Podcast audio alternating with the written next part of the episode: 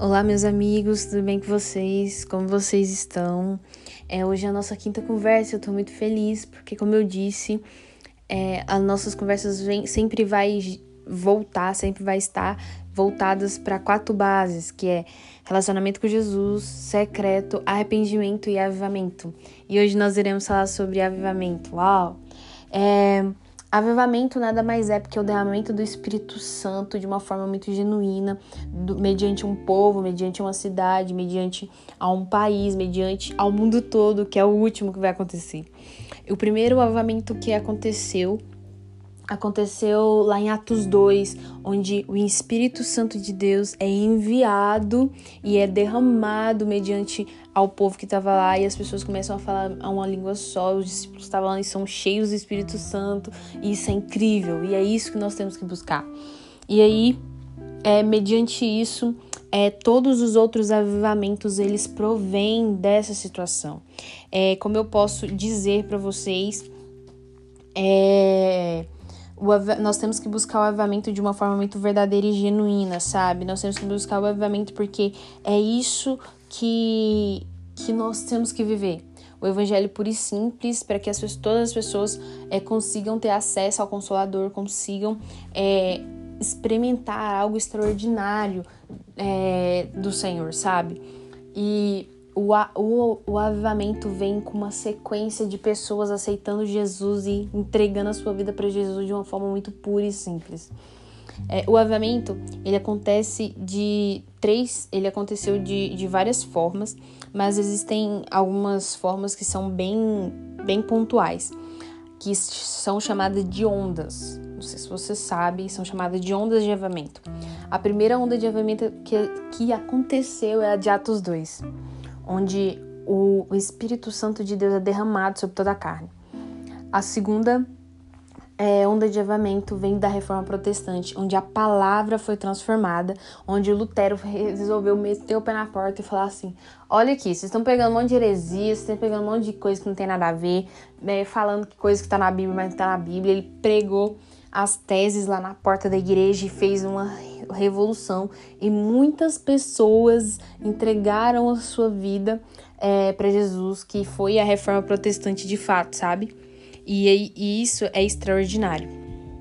E aí, a terceira onda de avamento é a que está por vir, que se Deus quiser, nós estaremos presentes nessa onda de avamento, que é a onda de avamento que acontecerá no mundo todo. O mundo todo vai viver uma onda de avivamento, todo mundo junto, todo mundo no, num só corpo, sabe?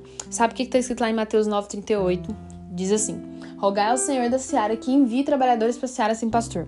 Jesus fala isso. Só que olha, olha, pensa comigo. Jesus estava lá. Jesus é o, é o pastor. É, é o verdadeiro pastor.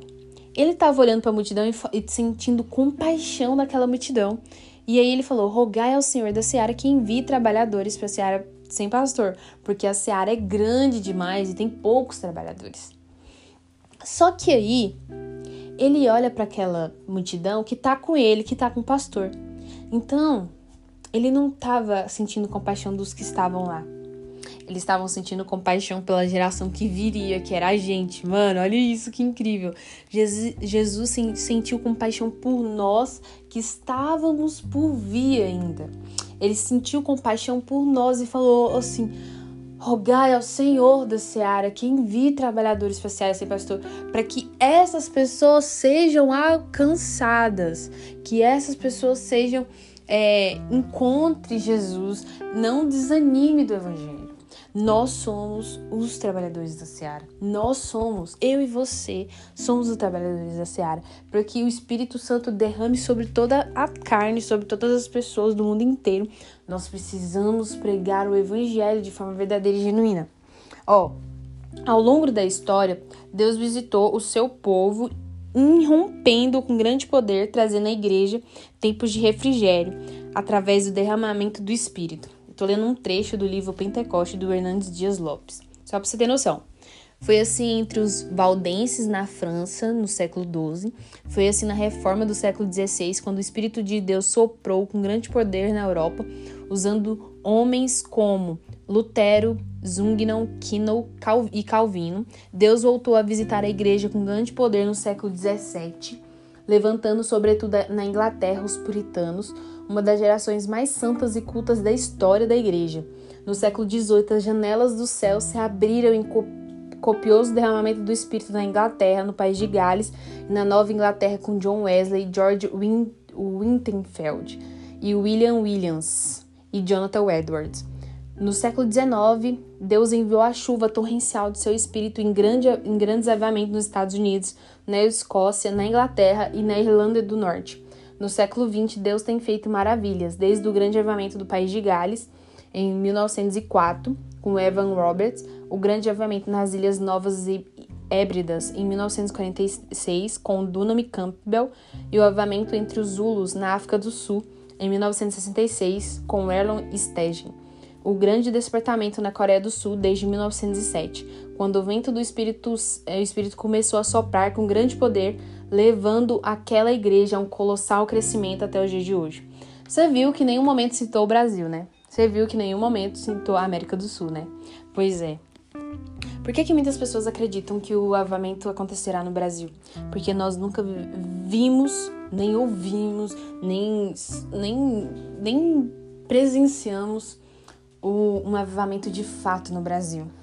E sabe o que é engraçado? Algumas pessoas, alguns estudiosos falam que o brasileiro, a raiz da palavra brasileiro é trabalhador.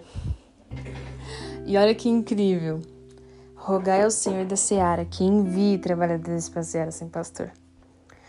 Cara, eu acho que a raiz do nome do Brasil, brasileiro, não vem à toa porque nós somos os trabalhadores da seara. Nós somos aqueles que seremos enviados para as nações. Nós somos aqueles que hum, receberemos as pessoas de forma diferente. Elas vão falar: Nossa, eu sinto o Espírito Santo pela forma que você propaga o Evangelho para mim. É isso, sabe? Isso é avivamento. É nós transbordarmos o Espírito Santo para outras pessoas. Então hoje eu convido para que você busque o avivamento de forma verdadeira e genuína. Busque ser é, o Espírito Santo de uma forma verdadeira e genuína para que você comece, comece a viver um avivamento dentro do seu quarto, dentro do seu secreto. Busque um relacionamento com Jesus, arrependendo dos seus pecados, para que você comece a viver um avivamento dentro do seu secreto, dentro do seu quarto. É isso que é avivamento. É o Espírito vir o Espírito vindo derramando sobre toda a sua carne, sobre todo o seu corpo, você sendo um instrumento para propagar o avivamento para todas as pessoas. É, eu acho que a nossa conversa termina por aqui. Eu espero que o Espírito Santo te visite hoje, você seja avivado por meio desse podcast, por meio dessa conversa nossa. Te vejo na nossa próxima conversa e até mais.